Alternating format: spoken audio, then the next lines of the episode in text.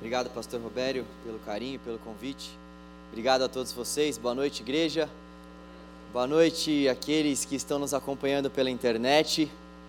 Muito, muito bom estarmos aqui, reunidos ao redor da palavra do Senhor. A palavra de Deus, ela move a nossa vida. A palavra de Deus, ela, ela é o centro do nosso viver, ela é o centro da nossa existência. E como é bom a gente poder meditar e a gente poder entender um pouco mais sobre a palavra. Isso é libertador para nós, porque na medida em que nós conhecemos o texto, nós nos conhecemos no texto, e nos conhecermos através do texto é algo libertador a nós. É algo que nos faz, de fato, enxergarmos a nossa pecaminosidade, a nossa pequenez, mas ao mesmo tempo, quando nós nos vemos diante do texto, diante do Senhor, nós entendemos as coisas maravilhosas que Ele fez ao nosso favor. Nós entendemos a adoção, nós entendemos a reconciliação, nós entendemos o resgate dele para conosco. Então, gostaria que você tivesse bastante expectativa no seu coração em relação à palavra, não em relação a mim, não em relação ao pastor Obério, não em relação a nenhuma pessoa aqui, mas a palavra do Senhor, porque Deus se revela através do texto. Nós queremos nisso e é por isso que nós estamos aqui. Nós estamos em um tema nesse mês, estamos em uma série, estamos pregando agora em séries, você deve ter percebido, você que já é da nossa comunidade deve ter percebido, se você nos visita, você é muito bem-vindo aqui nessa noite e nós estamos em uma série que se chama Vocacionados para a Glória de Deus. O pastor Robério, no sábado retrasado, falou sobre o fato de todos nós sermos vocacionados por Deus. Todos nós, então, que cremos no Senhor Jesus, recebemos do nosso Deus uma vocação, ou seja, um chamado. E uma das coisas que o pastor Robério disse é que, pelo fato de nós termos recebido do Senhor esse chamado, o Senhor também nos deu dons.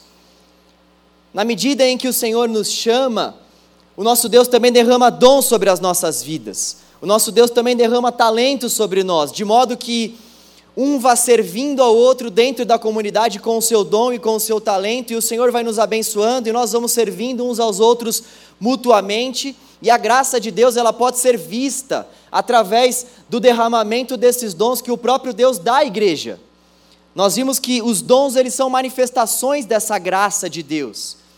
Nós podemos evidenciar, comprovar, desfrutar da graça de Deus através dos dons que Ele derrama na vida de cada um de nós.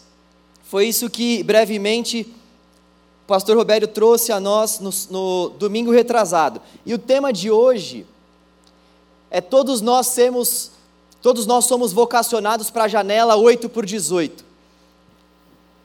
Talvez você esteja se perguntando, o que é essa janela 8 por 18? Hoje eu estava preparando a mensagem, estava em casa, minha sogra estava lá. E é bom receber minha sogra em casa, tá? Não digo que ela estava lá por conta de nenhuma coisa negativa, mas ela estava em casa, minha amada sogra deve estar me assistindo, te amo, sogra. E eu falei para ela, ela me perguntou na verdade, qual que é o tema da pregação hoje, genro? Eu falei, todos somos chamados para a janela 8 por 18. Ela falou, o que é janela 8 por 18? Eu falei, é um termo que faz alusão à janela 10 por 40. Ela falou: o que é janela 10 por 40? E eu falei: é um termo que um missionário cristão usou pela primeira vez para se referir aos países que ficam entre 10 e 40 graus ao norte da linha do Equador. E ela falou: o que é linha do Equador? Se você tiver essa mesma dúvida, eu queria te chamar para procurar o pastor Roberto ao final do culto, ele vai te explicar em relação a isso, ele é o mestre aqui. Mas, de fato, esse termo, janela 8 por 18, faz uma alusão à janela 10 por 40. É uma janela que é repleta de países que são extremamente fechados para a pregação do Evangelho. Na verdade, são os países mais fechados para a pregação do Evangelho que existem. São por volta de 62 países, tais como China, Vietnã, Afeganistão, Guiné, Egito, Japão, Índia. Tailândia, entre muitos outros. São países que, em sua maioria, são muçulmanos, budistas, hinduístas. E esse termo janela 8 por 18, então, é uma alusão da janela 1030, e o termo janela 8 por 18 faz menção à carga horária de grande parte de nós brasileiros. A nossa carga horária no trabalho, em grande parte, é das 8 até as 18 horas. Então, nós estamos fazendo menção a uma janela que diz respeito à nossa profissão. nós estamos fazendo menção a uma janela que diz respeito ao período onde nós não estamos aqui no sagrado, ou seja, na igreja, e nós estamos trabalhando. Mas será que nós podemos de fato chamar esse ambiente aqui de sagrado e dizer que o ambiente do nosso trabalho não é sagrado? Antes de nós refletirmos acerca desse termo janela 8 por 18, eu queria propor algo para vocês. Se nós estamos falando sobre o nosso trabalho, se nós estamos falando sobre essa janela 8 por 18, necessariamente nós precisamos falar sobre a conciliação da nossa vida com o nosso trabalho, a conciliação da fé com o trabalho. Mas será que essas coisas caminham de maneira separada? Ao longo dos anos, muitas pessoas dentro da igreja têm percebido que essas coisas caminham de forma separada.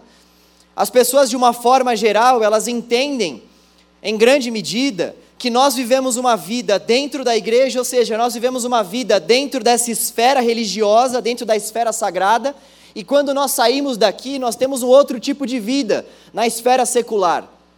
Não é à toa que muitas religiões, por exemplo, determinam que os seus fiéis, na medida em que eles estão cultuando, vistam certas vestimentas específicas, de cores específicas, com colares específicos, justamente para trazer essa conotação de que existe um lugar que é sagrado.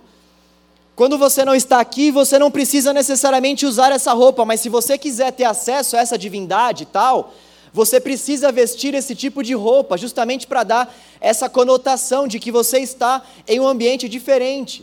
Existem muitas pessoas que carregam algumas imagens dentro de suas casas, entre outras coisas justamente para tentar trazer o que é sagrado para dentro de casa, porque são pessoas que têm esse mesmo tipo de pensamento. A minha casa não é um lugar sagrado, então eu preciso trazer alguns utensílios, eu preciso trazer alguns elementos à minha casa para que ela se torne uma casa sagrada. E nós então, muitas vezes, temos esse tipo de pensamento dicotomista, nós vamos separando a nossa fé da nossa vida, nós vamos separando a nossa vida dentro da igreja, da nossa vida fora da igreja, nessa janela 8 por 18 ou em qualquer outra circunstância. Sendo que, na verdade, o chamado do Evangelho para nós é para que nós tenhamos uma vida única, uma vida única de serviço ao Senhor, uma vida única de adoração ao Senhor. Para nós que seguimos o Senhor Jesus, o nosso culto deve ser diário, a nossa vida deve ser cultica. Não existe um dia que seja extremamente sagrado a nós, embora nós nos reunamos aqui aos domingos, por exemplo, por conta da própria ressurreição de Cristo que aconteceu num domingo, mas nós sabemos que o que é sagrado aqui não é o domingo. Nós sabemos que o que é sagrado aqui não é esse púlpito, não é esse altar. Nós sabemos que o que é sagrado aqui é a presença do Senhor. Nós sabemos que o que é sagrado aqui é o próprio Espírito Santo de Deus que faz que se faz presente através das nossas vidas. Então nós não trabalhamos com essa esfera secular e com essa esfera religiosa. Tudo para nós pertence ao Senhor. Tudo para nós deve ser vivido como para o Senhor. A nossa vida, ela deve ser usufruída, vivida para a glória do Senhor em todos os aspectos, em todas as circunstâncias. E uma coisa que eu gostaria de trazer à nossa reflexão, então, uma pergunta que eu gostaria de responder à luz das Escrituras Sagradas é então como a gente faz para viver nessa sociedade que é uma sociedade não cristã? Como a gente faz para viver nessa sociedade que é uma sociedade que constantemente separa o que é sagrado daquilo que não é sagrado, daquilo que é secular? Como que nós cristãos podemos viver a nossa vida diante dessa sociedade? Essa é a pergunta que eu gostaria de trazer para a nossa reflexão. E eu gostaria de pedir ajuda a um autor bíblico para encontrar respostas para essa, para essa questão. Esse autor é Daniel. Queria que você abrisse a sua Bíblia, por favor, em Daniel, capítulo 1. Daniel, capítulo 1.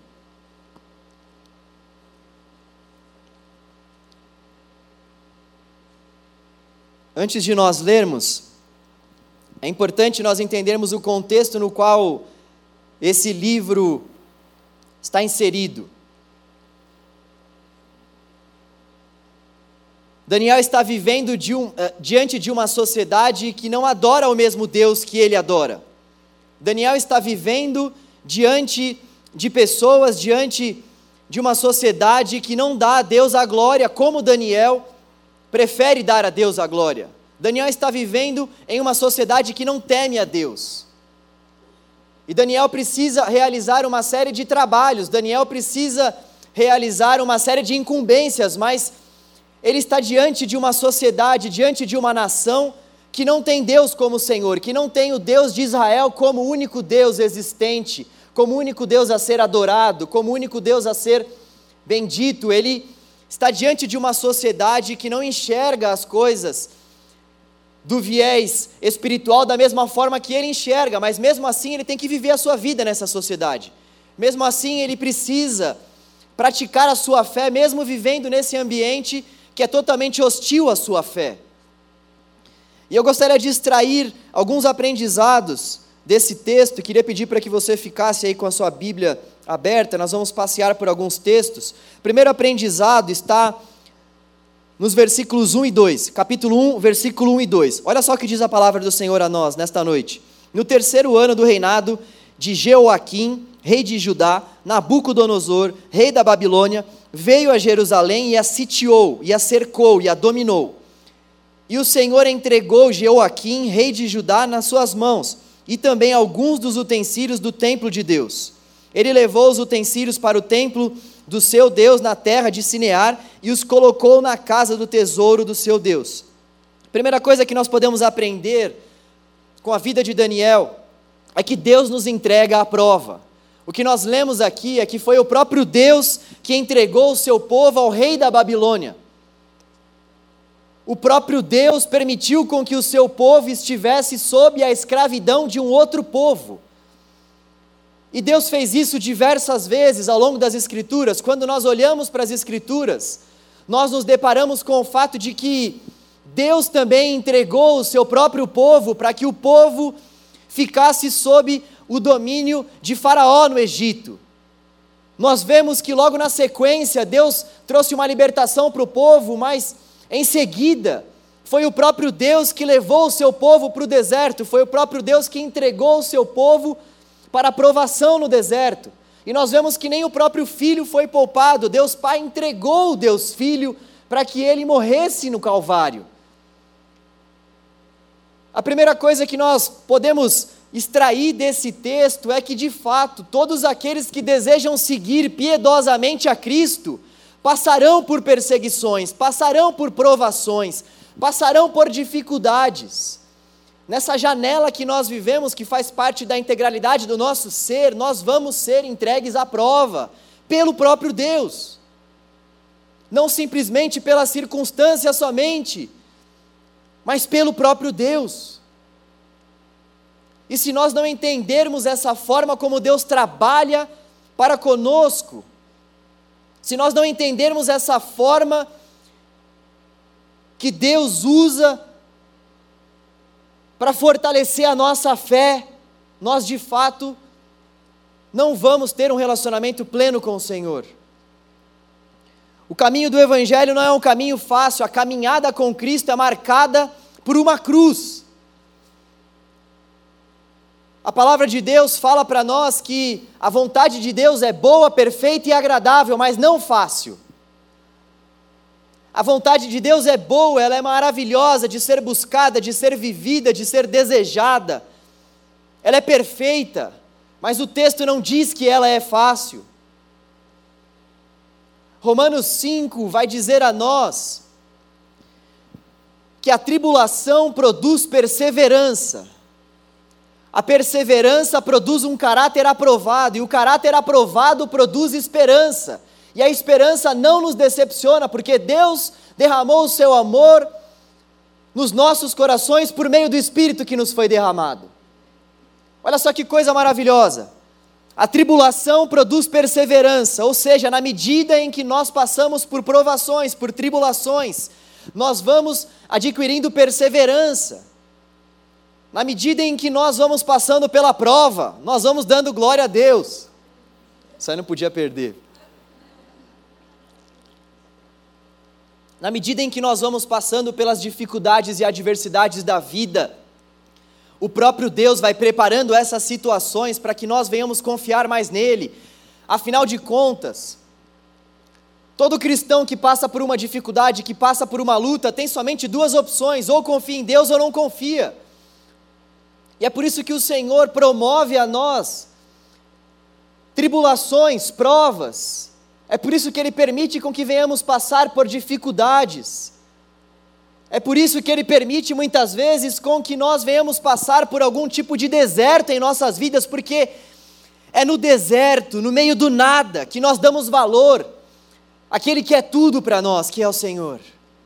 É no deserto, no meio da escassez, é quando nós olhamos para frente, para um lado e para o outro, para trás, e não vemos nenhuma saída, não vemos nenhum tipo de solução. É nesse momento que nós exercemos a nossa fé, porque afinal de contas, fé é justamente estar no meio de um deserto e ter a certeza de que nós vamos encontrar água ali.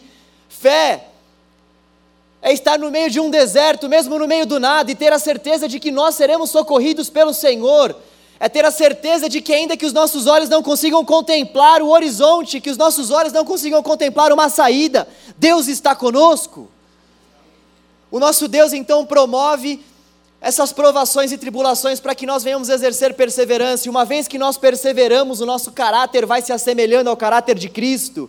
Foi isso que o nosso Senhor fez, ele perseverou.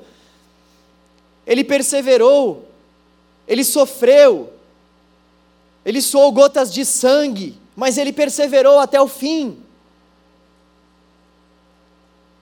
É isso que Deus espera de nós, uma vez que nós perseverarmos na busca, perseverarmos em fazer a vontade do Senhor, perseverarmos em viver uma vida para a glória dele, o nosso caráter vai sendo amoldado, aperfeiçoado, transformado.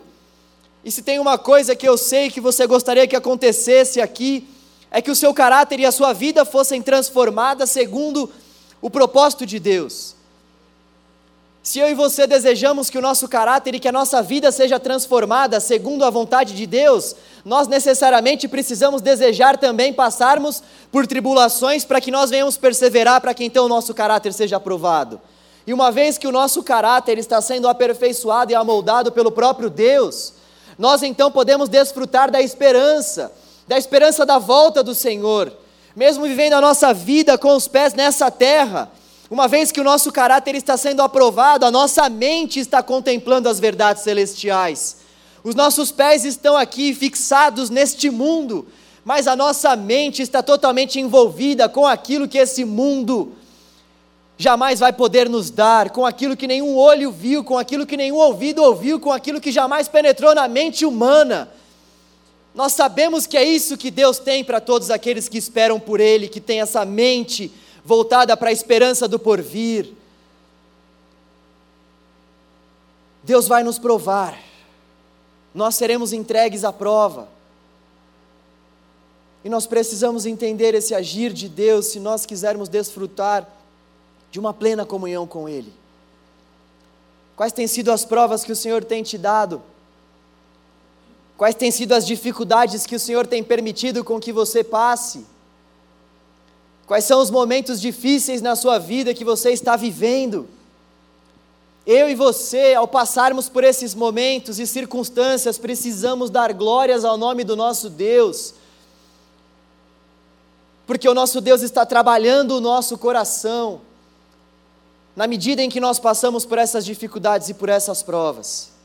O nosso Deus está aperfeiçoando o nosso caráter, o nosso Deus está de fato forjando o caráter do Filho em nós, o nosso Deus está fortalecendo a nossa fé, o nosso Deus está trazendo amadurecimento espiritual a nós, por isso, por isso, nós precisamos agradecer ao Senhor e nos gloriarmos no Senhor, até mesmo passando por tribulações. Obviamente, nós não vamos desejar passar por dificuldades ou tribulações, mas por outro lado, nós devemos saber que elas fazem parte da nossa vida e da nossa caminhada com Cristo. A vida cristã é uma longa caminhada de obediência numa mesma direção. Eugene Peterson, um teólogo, disse isso. E quando nós não conseguimos realmente entender esse agir de Deus, nós não conseguimos caminhar segundo essa longa caminhada de obediência numa mesma direção. E quando nós não conseguimos caminhar numa, numa longa estrada de obediência numa mesma direção, qualquer coisa abala a nossa estrutura. Quando nós não conseguimos permanecer obedecendo ao Senhor nessa longa caminhada de obediência, reparem que a nossa vida cristã é de fato uma longa caminhada de obediência, não uma curta caminhada. O que o Senhor requer de nós é uma longa caminhada de obediência numa mesma direção, na direção do Evangelho, na direção da cruz de Cristo. Para que então nós venhamos entender que o nosso Deus nos prova, para que então nós possamos desfrutar do cuidado, do amor e da misericórdia dEle. Segundo aprendizado que nós podemos enxergar nesse texto, está lá no versículo 8 do capítulo 1. Leia comigo. Daniel, contudo, decidiu não se tornar impuro com a comida e com o vinho do rei e pediu ao chefe dos oficiais permissão para se abster deles. Segundo aprendizado que nós podemos extrair aqui é que Daniel não se contaminou com a vida no palácio. Imagina a tentação que estava diante desse jovem. Imagina você vivendo em uma nação que foi escravizada por outra nação. Imaginem essa outra nação que escravizou a sua nação, levantando pessoas para servirem ao, ao rei dessa nação, e você ser escolhido, você ser escolhida para fazer parte desses serviços destinados ao rei dessa nação, que te escravizou, que escravizou o seu povo. Imagina como é que ia ficar o nosso ego, imagina as tentações que estavam diante de nós, sabendo nós que todo o restante do povo, que viveu conosco a nossa vida inteira, estava passando por uma escassez tremenda, e nós, estando no palácio do rei, desfrutando da comida do rei, desfrutando de todos os utensílios que estavam à disposição das pessoas que moravam no palácio, desfrutando de toda a glória, fama, de todos os holofotes que estavam apontados para aquelas poucas pessoas que foram chamadas a servir ao rei. Imagine esse contexto todo Imagina eu e você sendo fiéis ao Senhor diante desse contexto, isso que Daniel fez. Daniel trabalhava no palácio, Daniel tinha uma vida que era regada pelas atividades do palácio, mas mesmo assim, Daniel não se vendeu ao palácio e às ideologias do rei. Daniel não vendeu a sua vida, Daniel não negociou a sua fé, mesmo estando ele diante de pessoas que adoravam deuses diferentes do Deus de Israel, do Deus que ele adorava. A pergunta que nós devemos responder à luz dessas afirmações é: será que o nosso coração tem permanecido fiel ao Senhor, mesmo com as promoções, posses e realizações que nós temos? Será que o nosso coração tem permanecido fiel ao Senhor, mesmo com tantos benefícios que Ele tem derramado sobre nós? Será que a gente consegue desfrutar de todos os benefícios que nós temos, seja lá no nosso trabalho, na nossa vida, de uma forma geral? Será que nós conseguimos olhar para todos esses benefícios e dizer: eu não vou vender o meu coração a esses benefícios, eu não vou vender o meu coração para que eu consiga tais bens, eu não vou vender a minha alma por tesouro algum, porque eu sei que a minha alma foi comprada pelo meu Senhor. Será que nós dizemos isso? Será que de fato, quando nós passamos por algum tipo de situação como essa, na qual nós podemos desfrutar de algumas benécias, de alguns bens, será que nós de fato olhamos para os bens e conseguimos dizer: Eu prefiro o Senhor em detrimento desses bens?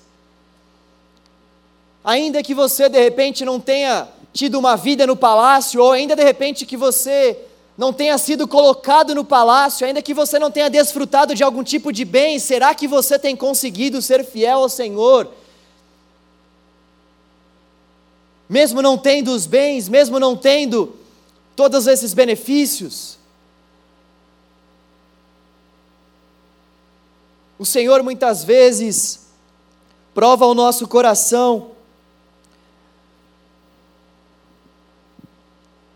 fazendo com que nós venhamos, através da nossa vida, comprovar a Ele aonde está o nosso coração.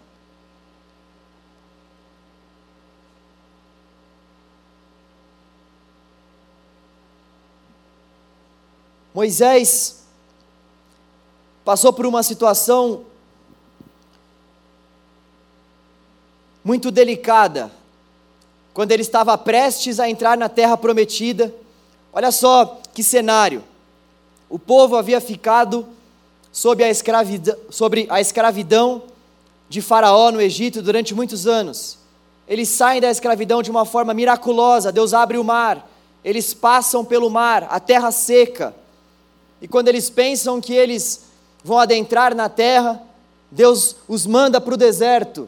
Eles ficam no deserto por vários anos. Depois dessa permanência deles no deserto, Deus chega para Moisés em Êxodo capítulo 33, versículos 15 e 16, e diz a Moisés: Moisés, eu não vou entrar com vocês na terra. Moisés, se eu entrar com vocês na terra, eu vou fuzilar vocês por conta dos pecados de vocês.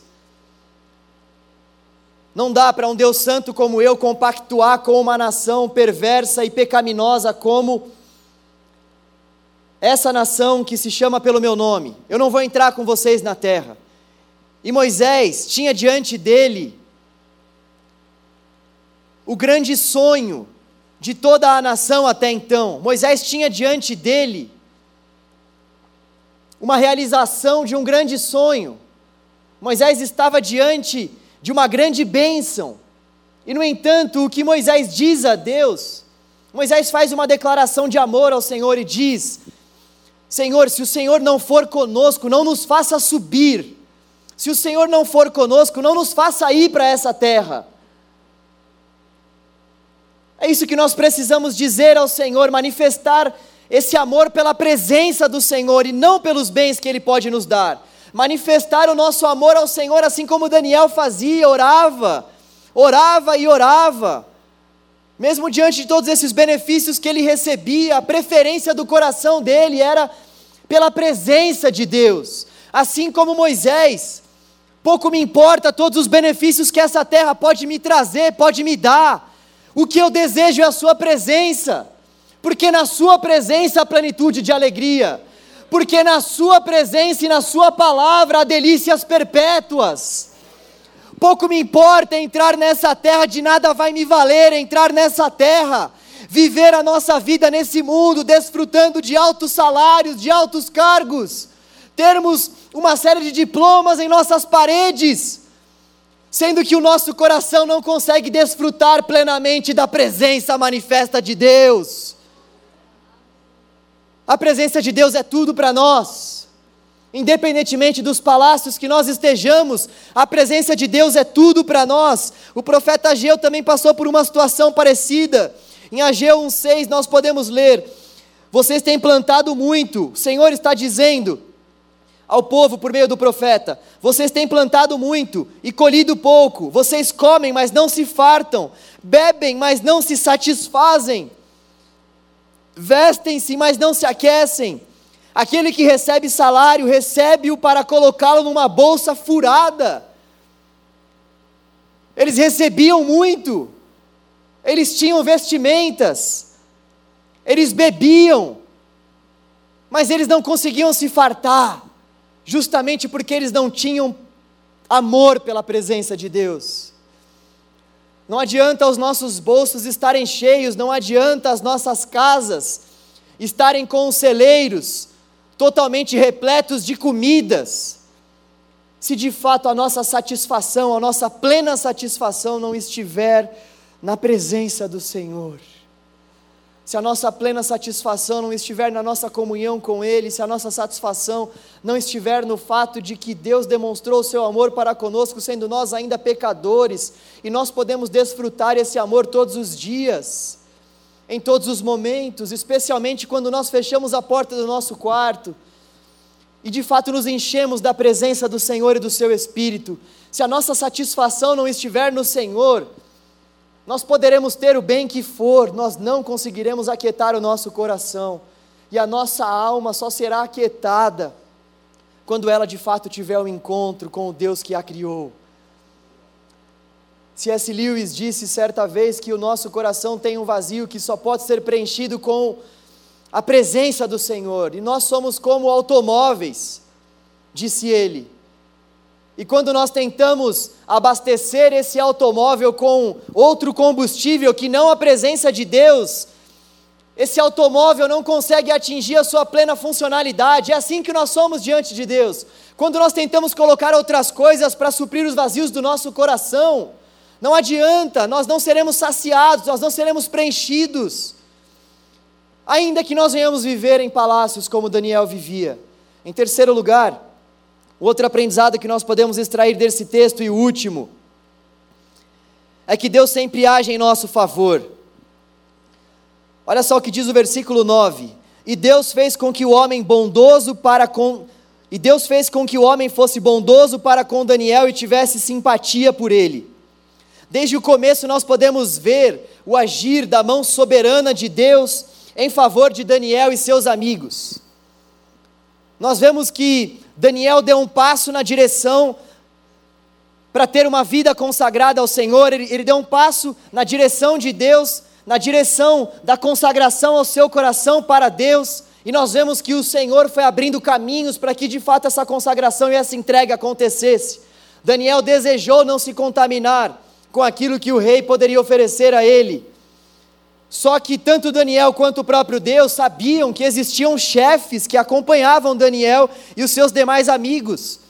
E para Daniel e os seus demais amigos conseguirem ser fiéis a Deus nesse aspecto, no sentido de não desfrutarem desses benefícios que o rei estava concedendo a eles, Deus sabia que precisava mover alguns corações e foi justamente isso que ele fez, ele agiu. E ele tocou no coração do chefe dos oficiais e não somente tocou no coração do chefe dos oficiais para que ele não falasse nada e não desse esse tipo de, de alimento para Daniel e seus amigos, mas na sequência nós vemos que o chefe dos oficiais ficou preocupado, porque se afinal de contas Daniel e os seus amigos não desfrutassem daqueles alimentos, eles iam ficar com uma aparência diferente dos demais, eles iam ficar mais enfraquecidos que os demais, e o nosso Deus age mais uma vez em favor dele fazendo com que Daniel e seus amigos, que não estavam se contaminando com a comida do rei, tivessem uma saúde dez vezes superior à dos demais, tivesse muito mais força do que os demais. E nós vemos na sequência deste texto, lá no capítulo 6, que mais uma vez, Deus continuou honrando a consagração que Daniel queria fazer a ele, mesmo Daniel estando diante da cova dos leões, o que nós vemos é que o nosso Deus Todo-Poderoso estava com ele ali, livrando Daniel da morte. Nós vemos que o nosso Deus Todo-Poderoso estava também com os amigos de Daniel, Sadraque, Mesaque e Abednego, os livrando da cova, ou melhor, da fornalha, que estava sete vezes mais quente do que o habitual. O nosso Deus age em nosso favor. O nosso Deus é soberano. A caminhada cristã jamais pode ser vivida sem a ajuda do próprio Deus. É impossível nós vivermos a nossa caminhada com Cristo sem o poder do Espírito. É impossível nós vivermos a nossa vida com Cristo nesse mundo segundo as nossas próprias forças e as nossas próprias faculdades, sejam elas físicas, mentais, intelectuais ou de qualquer outra natureza, nós dependemos do Espírito, nós dependemos desse Deus que é soberano, nós dependemos desse Deus que vai à frente da igreja, esse Deus que antes de mandar a sua igreja ao mundo, enviou o Espírito à igreja. Nós dependemos desse Deus. Nós dependemos desse Deus soberano. Santo Agostinho disse certa vez que o que Deus exige, Ele mesmo dá. Eu amo essa frase. O que Deus pede a nós, Ele mesmo dá. Deus requer de nós santidade, Ele mesmo nos santifica para a glória, para o louvor da glória dEle. Deus pede a nós para que nós tenhamos fé. A fé é um dom do Senhor, Ele mesmo concede a nós a fé. Deus pede a nós pureza, é Ele mesmo quem limpa as nossas mãos e os nossos corações. Deus pede a nós para que nós venhamos ter sabedoria.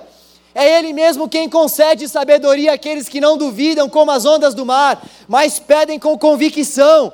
Tudo aquilo que o nosso Deus exige de nós, Ele mesmo nos dá.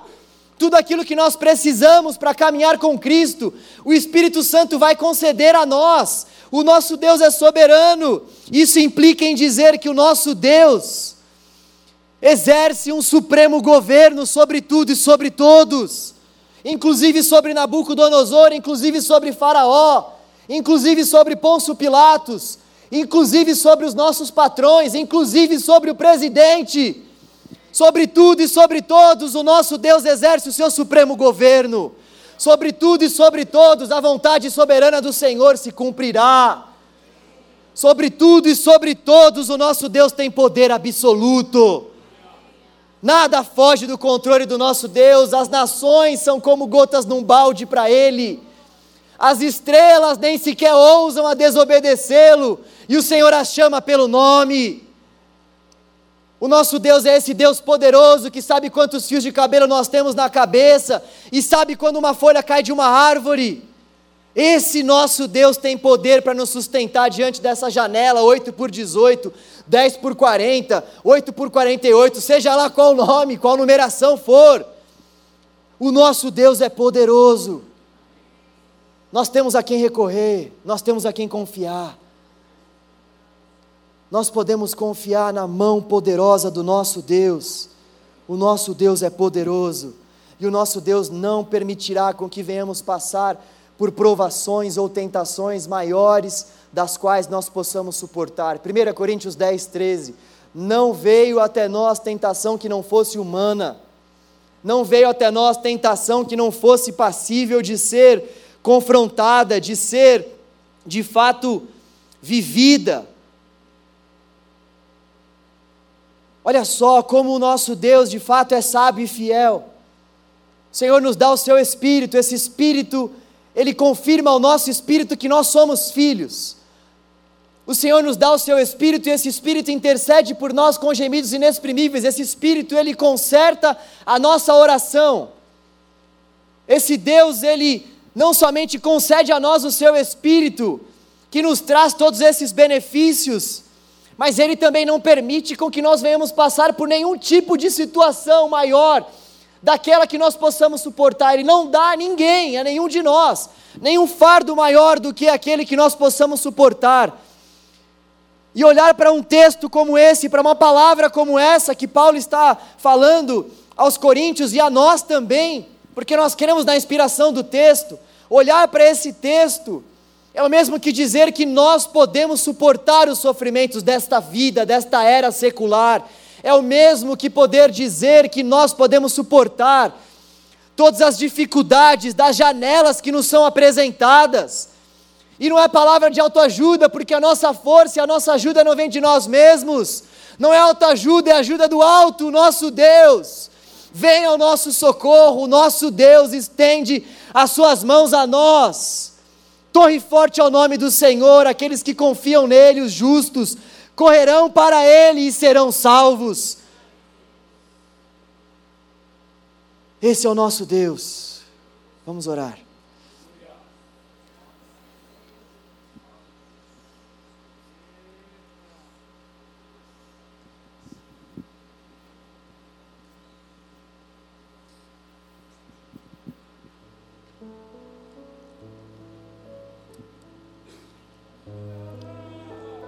Coloque seu coração diante de Deus. Aleluia. Procure discernir quais são as provas que você tem passado e ainda precisa passar. Procure discernir quais são as coisas, lugares, palácios que Deus tem te dado e ainda que Ele não tenha te dado, procure discernir se o seu coração está nos bens ou na satisfação da presença de Deus. Procure discernir também se você está confiando nessa soberana mão do Senhor que age sobre toda e qualquer janela.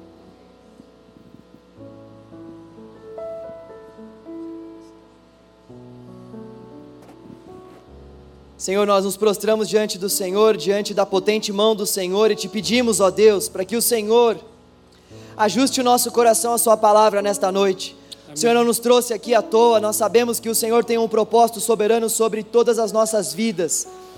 Ó Deus, nós queremos te pedir para que o Senhor de fato possa aplicar essa palavra ao nosso coração. Nós dependemos do Senhor para que a palavra soberana do Senhor seja aplicada ao nosso coração, Deus. Ô Senhor, nos ajude a passarmos pelas provas. Amém. Nos ajude, Deus, a passarmos pelas dificuldades, Senhor. Sim, nos ajude, sim. Deus, a não dicotomizarmos a nossa vida, mas entendermos, Deus, que a nossa vida é única e deve glorificar ao Senhor em todo o tempo, inclusive diante das provas. Nos ajude, ó Deus, para que nós não venhamos descansar o nosso coração e apoiar a nossa fé naquilo que nós podemos adquirir nesse mundo, Deus. Naquilo que a ferrugem vai corroer, que a traça vai destruir, É verdade. naquilo que é transitório, ó Senhor. Coloque o nosso coração naquilo que é eterno, naquilo que os nossos olhos não podem ver, mas nós temos a certeza de que é real. Amém. Oh Deus, forge o nosso caráter, Deus, para que nós, uma vez tendo passado pelas tribulações, tenhamos perseverança, caráter aprovado esperança e não sejamos decepcionados. Amém. Oh Deus, soberano Deus, perfeito Criador e benfeitor, Oh, Senhor. amado das nossas almas, venha ao nosso socorro, Deus. Tu és Deus soberano, Tu és Deus que não abandona os teus, Tu és Deus que dá a prova e Tu és Deus que passa a prova conosco. Oh Deus, fortaleça a nossa fé. Oh Deus, encoraja-nos, Deus. Oh Deus, use a Sua palavra para isso e também use a vida uns dos outros, para que haja exortação mútua, para que haja consolo, para que haja edificação, exortação, Deus. Usa-nos, Deus. Usa-nos, Deus, por meio dos dons que o Senhor tem derramado sobre nós. Sim. Manifeste a Sua graça, Deus, por meio dos dons. Sim. Manifeste a Sua soberania por meio dos dons que o Senhor deu a nós. Sim, meu Deus. Com que nós venhamos viver como comunidade santa, eleita, que se ajuda e que confia na mão potente do Senhor. Em nome de Jesus, Deus. Amém. Graças a Deus.